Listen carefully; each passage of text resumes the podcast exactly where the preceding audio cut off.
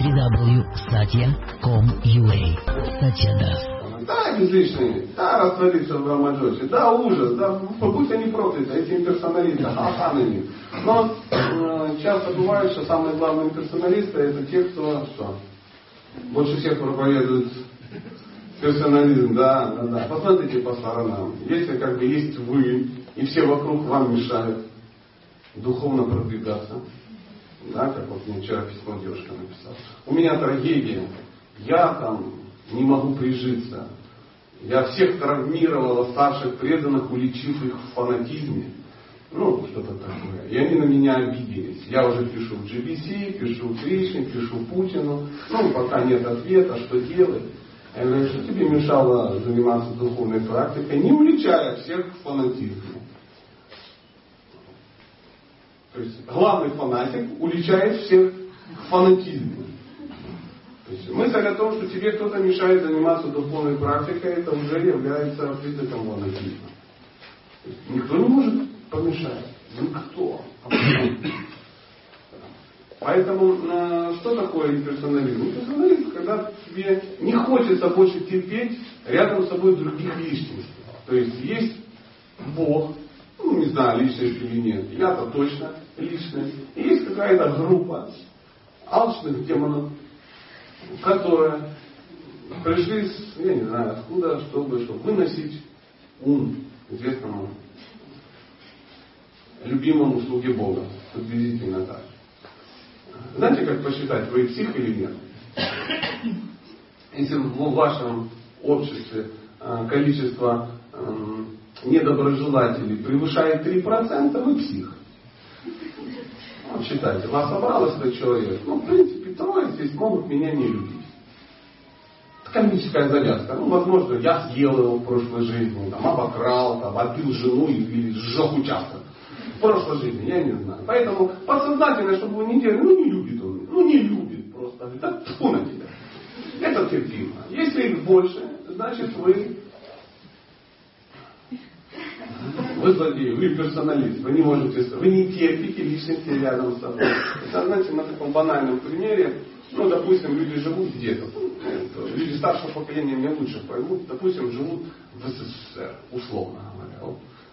Ну, не всем плохо жилось в СССР, ну, допустим, есть какой-то человек, который, ну, не нравится, он такой, собак, собак, ненавижу, собак, он плохо ему. То есть он больше нигде не был, а он никогда не выезжал из Калужской области, но он ненавидит совок. Он его ненавидит нутром, потому что это невозможно. Ну, знаете, это все так ужасно. Он говорит, надо отсюда валить.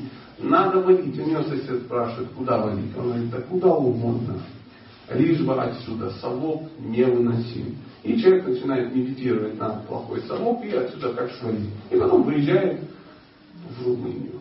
Ну, допустим. Да? И там зависает в безличном романе счастье того, что он уже не в совке. Или не важно куда. Он может поехать в Лиману куда угодно. Обычно он там начинает страдать, петь русские песни, играть на балалайке, выращивать березу. Это такая вот история. Потому что, а, ну знаете, да, все вот эти штуки романтические. Это называется имперсональный подход к вопросу. То есть неважно куда, лишь бы отсюда. А персональный подход, когда человек понимает, совок это дело мутное. Мне не очень нравится, допустим, но должна быть какая-то альтернатива. И он где-то узнал, что существует Швеция. Условно. Да, ну ладно, давайте не Швеция. Испания, допустим. Или какую-то другую страну. Давайте поразвиваем, чтобы всем было приятно, как мы поразвиваем. Рио-де-Жанейро, да? да. Нет, нет, нет. Рио-де-Жанейро, люди, которые пришли, подумают, что мы потомки Остапа Бендера. А это не так. Такие. Жители Шминчи, да? Давайте лучше Испанию по, по Ты понимаешь? Испания. Вот это, вот это жизнь, не то, что в совке. И ты начинаешь что делать? Готовиться свалить в Испанию. Ты узнаешь, как добраться до Испании, сколько стоит туда билет, какая, на каком языке там говорят в Испании. И что характерно, начинаешь что делать? Учить испанский. Да, да, да, учишь испанский. Ты узнаешь культуру этой страны, ты узнаешь все подробности, у тебя все завешено фотографиями Испании, ты там медитируешь на Барселону и так далее, и так далее. И вообще у тебя есть бюстик генерала Франка, приблизительно так. У тебя Сальвадор Дали, твой любимый э, писатель, или какой-нибудь, я не знаю, там, а, что-то такое. И ты втихаря дома даже делаешь кориду, да, чтобы никто э, не видел. То есть ты интенсивно туда готовишься, при этом интенсивно подготавливаешь документы, как спокойно отсюда съехать, как получить, получить политическое убежище и так далее, и так далее. Ты тихонечко э, активы местные скидываешь, продаешь дом в Рязани, гараж в Барнауле. Все это как бы, э, все это конвертируешь в, во что? В испанские деньги, ты знаешь, какие там испанские деньги. И ты готовишься несколько лет, и потом получаешь визу и выезжаешь. Приезжаешь, покупаешь там себе, ну я не знаю что, домик в деревне на побережье Испании и становишься кем? Испанцем. И тебе глубоко наплевать внимание на березы. Как бы тебе патриотично, ну, как бы это не патриотично не звучало. Ты не будешь там вот это, ну, ну знаете, да?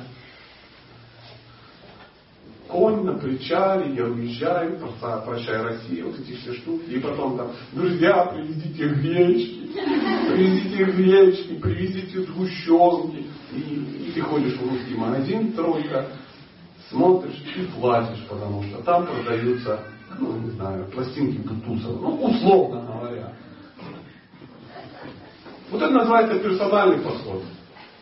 Чувствуете разницу? Поэтому персоналист это тот, который хочет отсюда свалить. Здесь плохо. Весь мир дерьмо, все в бабе. Остановите землю, я сошел. Я валю отсюда. И он сбегает, чтобы зависнуть. И чтобы он... Я хочу отдохнуть.